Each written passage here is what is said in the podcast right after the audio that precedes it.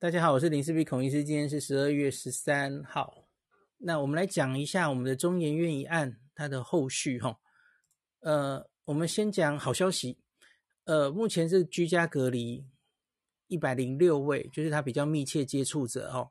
那自主健康管理三十五个，那这总共一百四十一个人一采的 PCR 都是阴性啊。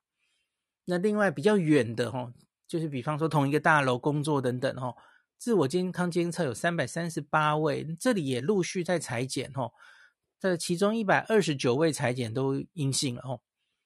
那另外，我从市府那个黄珊珊副市长，他也有在更新去视察或者怎么样的情形哦。他昨天晚上，星期天晚上的十点，因为他们在中研院也有设置 PCR 的裁剪车哦，就是大家心里有担心哦，这也都可以去测嘛哦。那到星期天晚上的十点，总共检测完八百零五人呐、啊，这八百零五人也全部都是阴性哦。所以，虽然我们一开始听到这个整个状况哈，这个人已经从十月二十几号，然后咳了十四天，咳了两周多哈，去过那么多公共场所哈，你当然会担心他会不会已经在这些公共场所有机会传出去。那可是你看他周边最亲密的人。因为那理论上是最有机会被他传染的人嘛，吼，那可是这些人竟然都还没有一个抓到，所以因此我当然是觉得这这一定是好事了，吼。好，那接下来我希望继续零下去了，吼。只是在这些已经框列的人，那假如还会有阳性跑出来，是完全不意外的，哦。大家都知道这个病有潜伏期，这我们以前也看到太多次了嘛，吼。所以呢。假如是在这一百四十一，或是加个自我健康监测，这大概五百人吧，吼，在这些人里面，假如后来跑出有症状，然后又确诊的，吼，或是在隔离期满十四天再去测 PCR 又有无症状感染者阳性的，这其实都不意外，哦，会有正常的，吼，那都被框住，他就都。不是很严重哦，那担心的就是会台北市忽然哪里冒出一个完全没有来源的无症状感染者，那就是他传出去的意思了哈，那个才要比较紧张哈。好，那另外呢，今天这个我们中研院长廖俊智他有到立法院去做了一个委员会做了一个专案报告，那他也更新了到目前为止的调查报告哦。这其实中间有蛮多猫腻的耶，那个，而且一开始跟一开始有一些数据数字不太对，我来跟大家分析一下哦。他说这个个案哦，一六八一六，他是今年二月十七到那个五月十六在本院的分生所担任研究助理，那后来十七日他就到了这个基因体研究中心哦，这五月中他开始到这边，然后大概。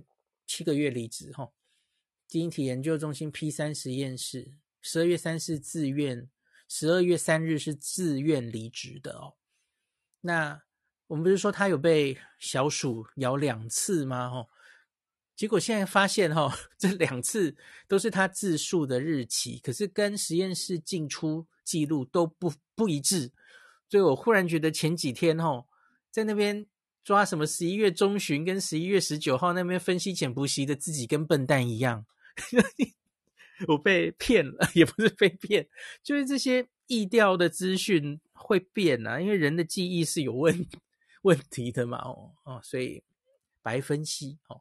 好，那反正他就说这个十月咬这个被小鼠咬的时间哈，也也不确定，所以他说要继续去取得录影带来查证哦。那他说，工作过程中第一次遭感染这个巴西猪伽马实验鼠咬伤。那因为实验室直接管理人员，这个我们知道是詹忠孝嘛，吼，就是之前全世界最后一个得 SARS 的人，这个当时很有名哦。对，他今年这是这一次这个实验室外外泄事件的负责人，对，他退休了嘛，申请退休。那个管理人当时他是不在现场的。那直接通报基因体中心生物安全官，那于当日稍晚再通知实验室直接管理员跟管理人跟负责人。那经负责人判断该事件属于低风险事件，所以就没有再向基因体中心的主管通报了。这就是前几天说的，是通报断链哦，就到了某某一个层级就觉得不需要通报了哦。那可是该个案有进行自主健康监测。那他有在十月十六日自主自费进行快筛检测，结果为阴性。这里我有讲过嘛？吼，你你假如是真的暴露，然后担心自己感染，吼，测一次可能不够，那因为有潜伏期嘛，吼。然后，好，那是后话了。好，再来，他又于十一月中旬遭小鼠二次咬伤，来了。这个自述日期又是不符合，所以现在连这个咬伤日我们都不确定哦。好，因为他第一次咬伤后通报没有获得正面回应，因此他这次就没有再通报了哈。那根据指挥中心的疫调结果，他是二十六号开始咳嗽嘛，哦，那这个我们都讲过了，他十二月九号确诊。那另外讲了一下这个关于职场霸凌的事情，哈。个案在十一月曾经向基因体中心反映，实验室管理人对其工作表现不满，其言语使个案感到不适。这个不是很确定，他到底是他写的是工作表现，所以不知道跟那个时候十月发生的那个通报被咬伤没有通报的事情有没有关系了？哈，没有想的这么清楚。那。他他的言语使个人感到不适，因此该中心在十二月七号，这已经是他离职之后哈，七号召开协调会议，然后这是他已经咳嗽加重之后哈，所以我觉得那些与会的人哈，全部应该现在都在隔离中吧哦。开会的时候我不知道有没有戴口罩，应该会戴吧哦。由中心副主任主持，参与者包括个案 P 三实验室负责人、劳工代表。基因体中心化学生物学专题中心执行长哦，人也太多了吧？环安组组长兼办人士，那个案反映这个会议过程平和，他不会再申诉了。希望日后不要有类似事件发生。好，那再来，哎，这是我比较关心的了哈。经查相关记录，第二次咬伤可能发生在十一月二十二到二十六日期间。好啦，反正就是咬伤的日日期也错了。可是其实咬伤基本上就我们讨论过了啦，咬伤基本上应该不是主要造成传染的途径了哦。那接下来可能比较重要哦。P 三实验室一般是要两个人同时进入操作，因为当周的实验量较大，曾经有三个人一同进入 P 三实验室操作三株病毒株。好，是哪三株呢？是原始 （wild type），大概是指武汉株或是第六一四 G 啦，都可以。然后英国变种病毒，然后是 Delta 哈，这三株，这三个人进去操作三株小鼠哈，但无事先指定每个人操作的病毒种类小鼠。那实验结束后，也没有实验记录登记各自操作的老鼠哦。那依据十一月二十四号的录影带记录，当日确有三名人员进入。那疑似这三株小鼠都是由个案操作，可是他夸胡写这需进一步确认了哦。所以可能都他都有碰到这三只老鼠的机会。十一月二十四似乎是这样，所以这个是新的疫调哦，跟原来疫调完全不一样哦。这个可能就更能解释了哈，虽然不一定跟老鼠有关了，那可是至少他接触到老鼠，或是接触到整个 P 三实验室里面这个被污染环境的时间，就跟他现在这个潜伏期发病的时间比较吻合了哈，没有离得那么远哈，并不是十一月中旬，对吧？哦，你至少在十一月二十四，你还有进 P 三实验室嘛？好，那另外。依据这个 P 三实验室相关操作 SOP，操作小鼠应该在生物安全柜中间进行，就是用透明的柜子，你只会伸一个手进去操作了哈，就你几乎是跟它完全是隔离的吼。那可是录影带显示，二十四号这一天并没有依规定于生物安全柜中操作小鼠，怎么会这样子哦？所以显然有没有遵照 SOP 执行的状况哦。好，那接下来他的报告第二段是说实验室意外通报流程，这个比较啰嗦，我就不要详细念了好了哦。那他的 SOP 是说，若人员发生伤害跟暴露风险，要依该实验室 SOP，还有本院灾害事故应变通报流程处理。那发生事故之后，需立即进行消毒程序，并遵循紧急应变计划 SOP，立刻向实验室管理人或负责人通报，并通报所。中心主管及生安会，这看起来这个人是有通报的啊。然后，若为中高程度风险之意外，则依感染性生物材料管理办法规定，需立即向单位生物安全人员及这个中研院的生安会通报，并随时监测个案的身心理状态。每天进行体温量测及相关生理状态评估，以上念的应该就是 SOP 了哈。若评估危害等级为高度，应该立即向立即向中央主管机关通报。所以它中间有一个，你看只看 SOP 本身，它是说中高程度的话，呃，通报的层级不一样。然后高度的话是连这个机关署都要通报哈。那可是不管是怎么样的，他至少要通报。你看什么层级？实验室管理人、负责人、所中心主管及生安会，这全部都要通报啊。所以这个好像中间是有一些疏漏的，对吧？嗯。那这里解释一句说，第一次咬伤事件发生时，个案向实验室负责人通报，那负责人判断这是低风险。但未向基因体中心主管或生安会，好，这里就是不符合这个 SOP 的嘛，吼，他他不应该这样阻止他继续往下通报的嘛，吼，他说他负责人仅叮嘱个案进行自主健康监测，就错了。好，那第三个其实也是这今天的新闻，很多人在讨论的哦，哦，我我说要去。查这个录影带，去看他们个人防护装置穿脱流程有没有问题？诶，真的有问题吼。那查十一月二十四日录影带记录，这三个人离开 P 三实验室，于除污室卸除个人防护装备的时候，个案为一流程进行，而且这三个人里面只有一个人是做正确的哦。那另外三人与三个人哦，全部三个人哦，于 P 三实验室。一位穿着鞋套，而且他们于中控室更换鞋子。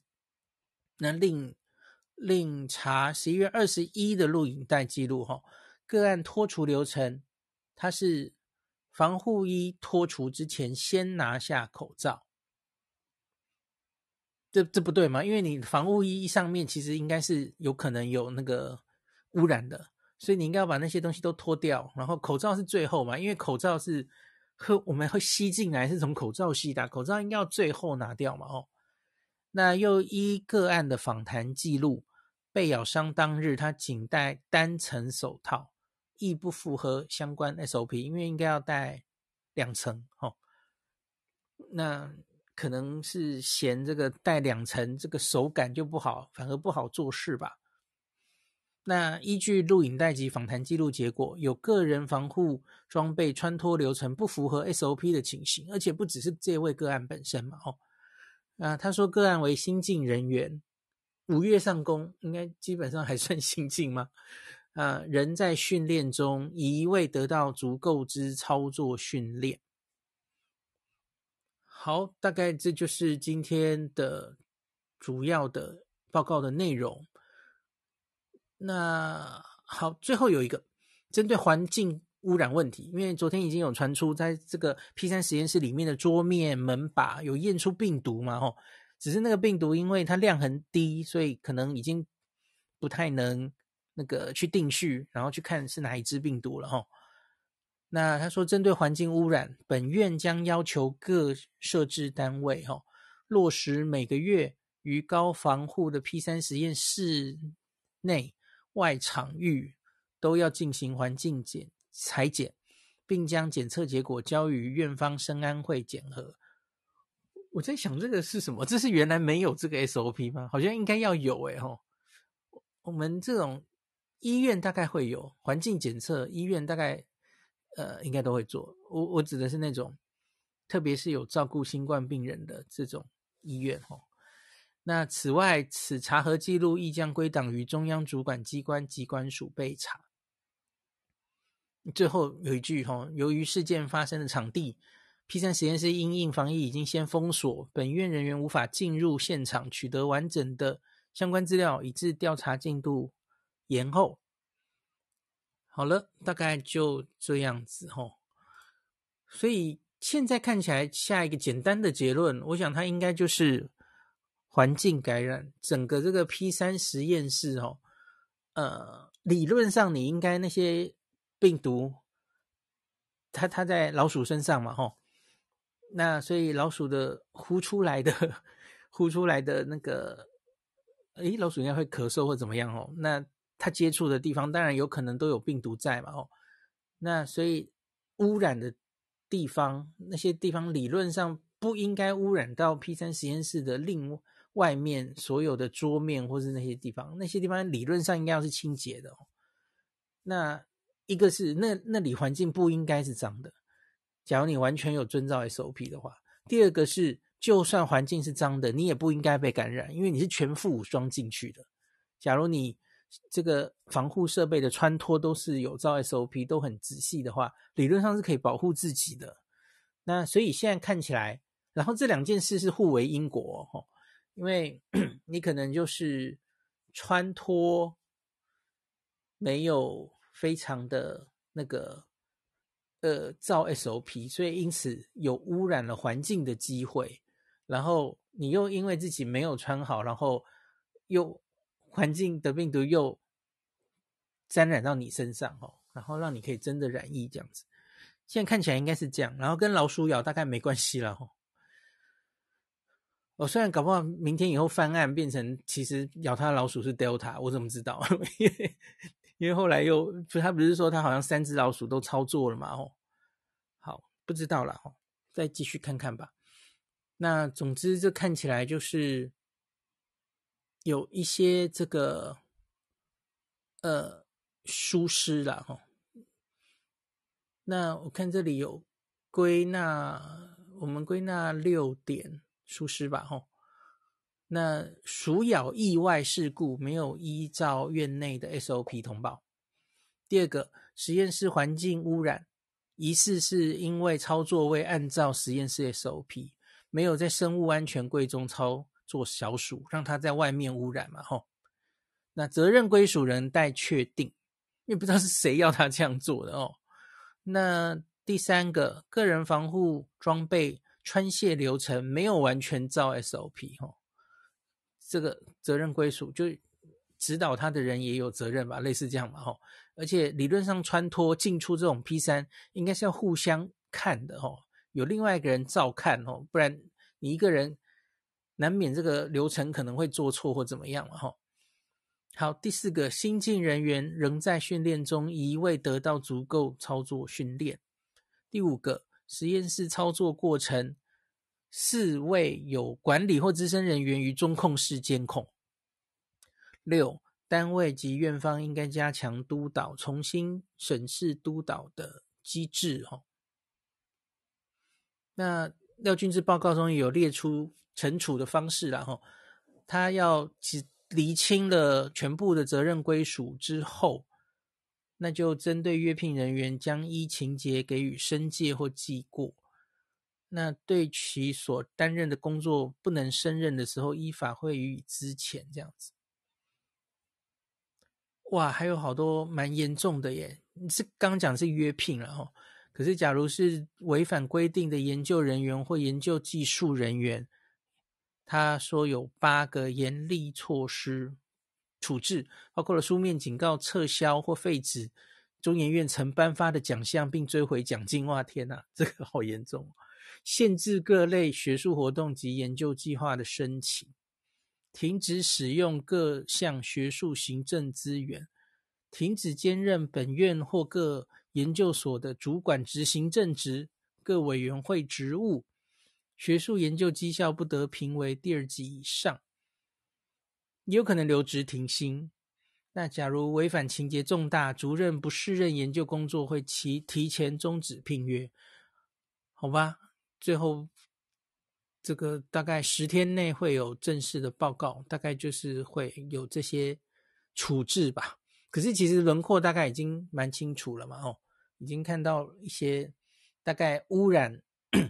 小鼠会污染这个，呃，实验室的原因，然后穿脱又没有遵照，所以可能会污染到自己。这个大概都可以，然后已经很确定了嘛，吼，确定这个 Delta 鼠上面跟这个染疫的人，他的 Delta 株定序是相同的嘛，吼，所以这一次应该是对大家来说应该是。社社会大众来说，初步原因是找到了哈，它就是一个实验室外泄造成的。那中间当然要检讨嘛哈，希望不要再度发生。然后应该不是社区感染哈，不是他从社区感染的。那现在会不会传出去社区，就是我们现在开始要努力看的事情哈。那一般来说，大家也很熟悉嘛，就从他开始铺路社区的最后的时间。往后抓十四天，那假如这十四天里面都没有新的案例出现，大概就是解除警报。大家已经很熟悉这个流程了齁。那好，那我觉得初步应该算是可以安心一点了齁。那可是大家还是一样，那个保持适度的警戒齁，不要太 放松齁。呃，就是我我自己啦，在这个疫情以来，其实就是。反正就是口罩都戴着，然后酒精干洗手都戴着，然后习惯根本没有再改变过了吼。那希望大家可以内化成自己的习惯吼。我们幸运的过了这关吼，那可是希望真的是 也还可能会有下一关，大家真的不要掉以轻心吼。好，那今天就讲到这里。